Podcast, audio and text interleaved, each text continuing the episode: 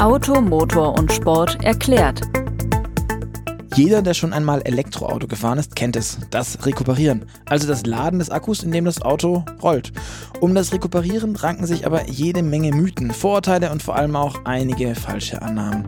Genau denen wollen wir heute auf den Grund gehen. Denn, so viel sei vorneweg gesagt, Rekuperieren heißt nicht zwangsläufig sparsam oder sogar effizient fahren, wie auch mein Kollege Dirk Gulde weiß, der sich vor kurzem erst der Recherche zu dem Thema gewidmet hat und für die aktuelle Move-Ausgabe sogar einen Test gefahren ist zu dem Thema. Deswegen hallo Dirk, schön, dass du dir Zeit genommen hast und uns von deinem Test und vor allem alles zum Thema Rekuperieren erzählen kannst. Hallo, grüß dich, Luca. Vorab, dass wir alle auf dem gleichen Stand sind. Kannst du vielleicht mit ein paar wenigen Sätzen zusammenfassen, was Rekuperieren eigentlich ist und was da passiert? Ja, also rekuperieren, das Wort, das steht für zurückgewinnen und in dem Fall ist es die Bewegungsenergie eines Autos, die ja normalerweise beim Bremsen einfach nutzlos in Wärme umgewandelt wird und an die Umgebung abgegeben wird, wird die Energie so genutzt, dass der Motor zum einfach vom Dynamo wird im Auto und elektrische Energie dann zurück in den Akku fließt. Okay.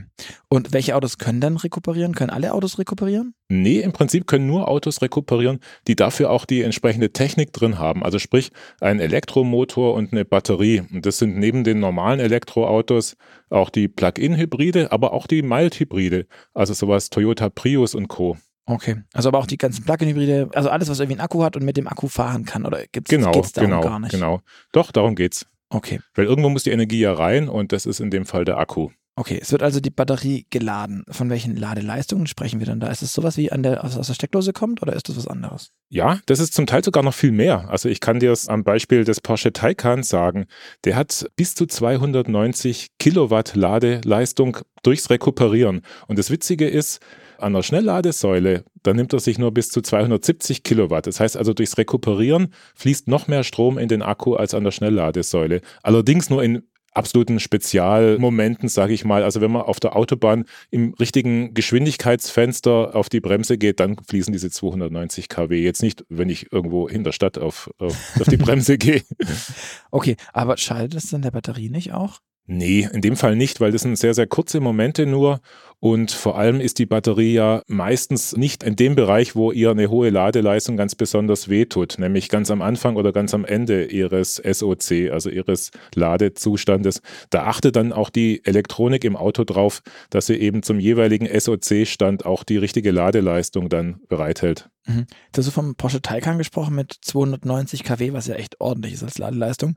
Welche Autos rekuperieren denn gut oder schlecht? Gibt es da pauschale Aussagen, die man treffen kann? Oder was habt ihr euch denn angeschaut, auch für den Test? Nee, das kann man so pauschal gar nicht sagen. Da muss man sich wirklich jedes Auto einzeln angucken. Wir haben es an zwei Autos ausprobiert, also gerade an dem Taycan, der sozusagen so das eine Ende der Elektroauto-Skala markiert mit seiner Wahnsinnsleistung und seinen sehr hohen Ladeleistungen und auf der anderen Seite den Fiat 500e, der eher so den, ja, den bezahlbaren Bereich der Elektromobilität abdeckt. Und wir haben das Ganze in den Alpen gemacht, auf der Silvretta Hochalpenstraße, weil da konnten wir das unter quasi Laborbedingungen testen, weil wir da das Thema Lageenergie, also Höhenenergie mit reinberechnen konnten. Die Autos haben ein gewisses Gewicht und dieses Gewicht müssen sie den Berg hochschleppen und beim runterfahren, holen sie einen Teil ihrer Lageenergie durch Rekuperation wieder rein. Also der Akku ist quasi nach dem Runterfahren voller wieder, als er oben ankam. Und dieser kleine Kniff ermöglicht es uns eben, gerade sowas wie Wirkungsgrad oder maximale Ladeleistung auszuprobieren, ohne dass wir auf der Straße irgendwelche wilden Dinge machen müssen. Mhm. Ja, Dirk, du sagst, ihr habt gemessen. Wie habt ihr denn genau gemessen und was habt ihr vor allem gemessen? Also was waren denn die Ergebnisse bei den beiden Autos? Also wir hatten eine rund 20 Kilometer lange Strecke, die insgesamt 1000 Höhenmeter Unterschied ausgemacht hat auf der Silvretta. Und da sind wir mit zwei Autos hochgefahren, dem Taycan und dem Fiat 500e. Und bergauf hat der Porsche 12 Kilowattstunden grob gebraucht und der Fiat 7 Kilowattstunden.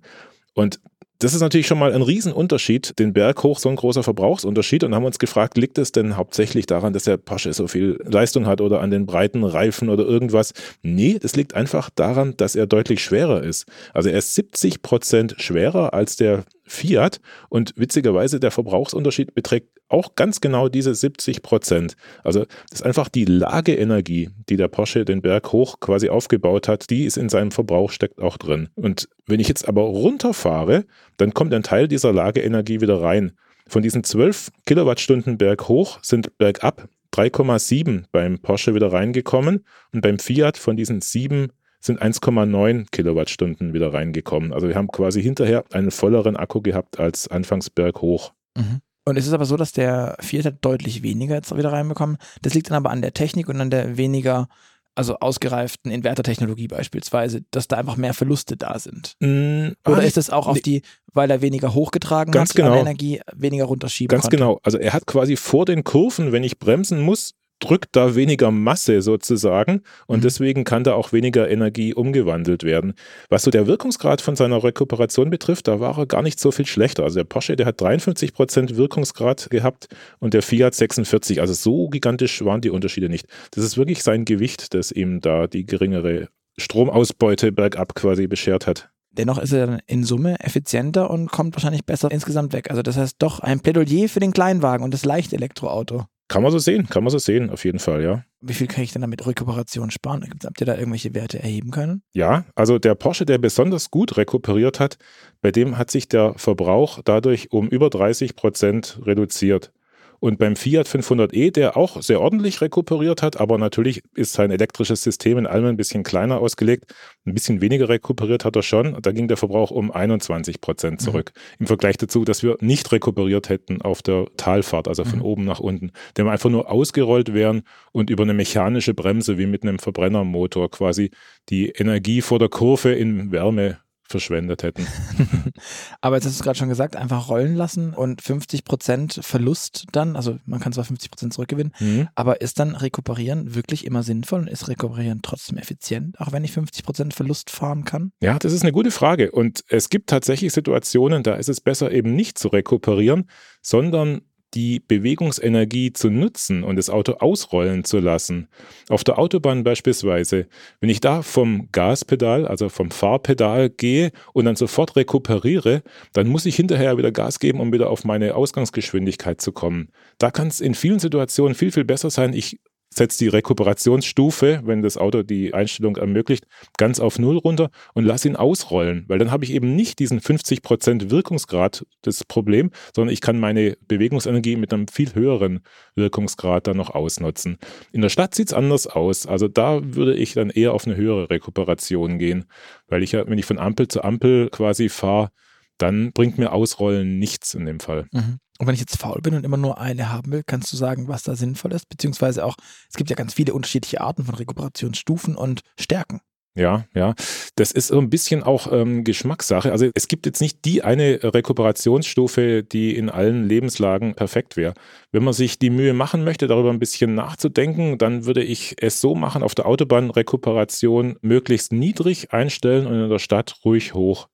Mhm. Aber mhm. ja, so, so ein Pauschal, eine Pauschalwertung kann man nicht sagen. Und es gibt ja auch nicht einstellbare Rekuperationsstufen in den Bereichen, wie ich sie brauche, bei allen Autos. Also es gibt Autos, da kann ich nicht auf Null rekuperieren zurückstellen. Mhm. Wie sind deine Erfahrungen? Kann man sich durchs Rekuperieren dann wirklich auch das Bremsen sparen? Weil das ist ja eines dieser Themen.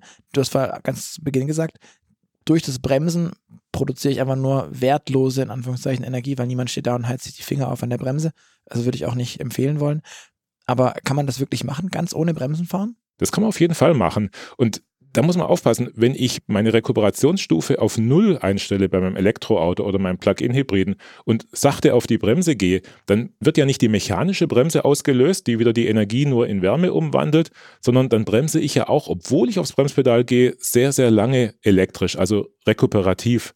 Und deswegen ist die Vorstellung von Bremsen und Rekuperieren noch ein bisschen, ja, da ist noch ein bisschen mehr dahinter. Also meistens, also sagen wir so, in einem gut konstruierten Elektroauto merke ich als Fahrer überhaupt nicht, ob ich elektrisch oder mechanisch bremse. Viele Autos kriegen den Übergang auch super hin. Also wenn die elektrische Bremse über ein gewisses Niveau hinüber müsste und dann die mechanische Bremse zukommt, dann spürt man bei manchen Autos so, so ein kleines Ruckeln und bei einem gut konstruierten Elektroauto aber nicht. Da habe ich als Fahrer gar kein Gefühl dafür, ob ich mechanisch oder elektrisch bremse. Mhm. Und wie war das bei euren Testfahrten, also beim Taycan und beim Fiat 500e? Da war es auch sehr, sehr gut. Also da hat man es auch selten gemerkt. Bei beiden Fahrzeugen, ja, also bei beiden. auch bei dem Budget Car in Anführungszeichen ja. war es trotzdem schon sehr gut. Ja, würde ich sagen. Was mir jetzt zum Schluss noch interessieren würde, ich habe es jetzt vorhin schon angesprochen, ein bisschen mit diesem nur Bremsen.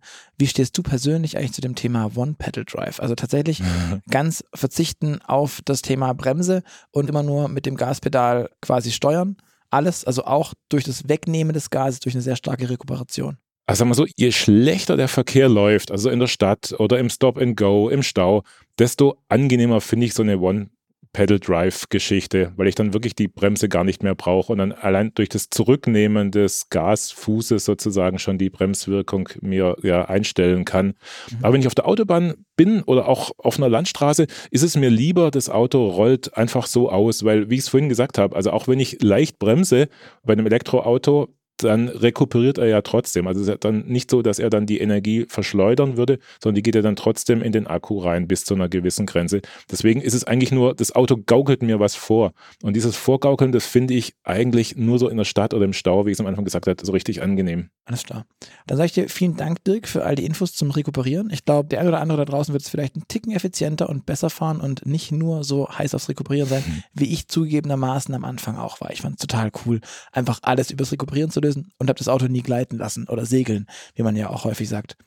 Deswegen vielen Dank, Dirk, für all die Infos an euch da draußen. Vielen Dank fürs Zuhören. Ihr hört wieder von uns in zwei Wochen am Freitag und bis dahin schreibt uns gerne E-Mail an podcast-ams.motorpresse.de. Wenn ihr auch noch eine spezielle Frage habt zum Rekuperieren oder zu dem Thema Effizienz bei E-Autos, schreibt uns auch gern. Ich leite es dann an Dirk weiter und dann bekommt ihr auf jeden Fall wie immer eine Antwort.